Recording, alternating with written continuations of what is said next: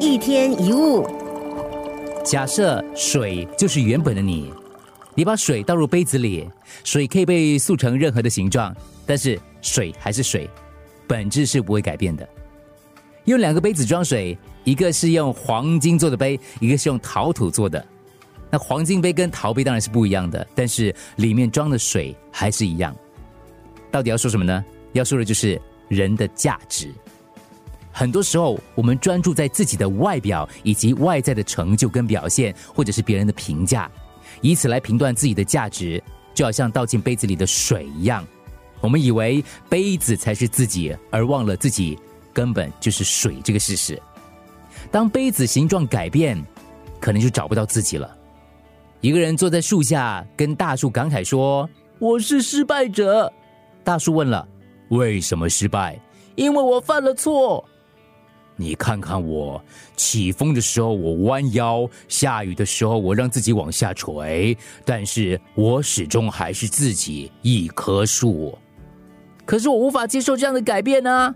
你看看我，每个季节都在改变，从绿叶变成黄叶，又变成绿叶，从盛开的花朵变成凋零的落叶，但是我始终还是自己一棵树。我们都像那棵树。真实的你不是你想的那样，你不是你的成绩文凭，你不是你的职位，不是你的衣着装饰，也不是你的履历表，你不是你的身家背景，你不是你的身材长相，不是你的恋爱史，也不是你的存款数字，这些事物完全不能说明你的价值。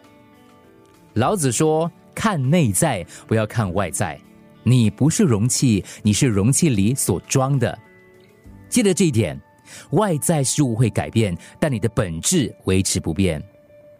你也许经历一场创伤，也许你的表现失常，也许有人背叛你、利用你或拒绝你，也许是你的爱人离你而去，也许你的朋友突然对你冷淡或者不再联络你，又或者你认为过去发生的不幸都是因为你的错，以至于你觉得自己一无是处、毫无价值。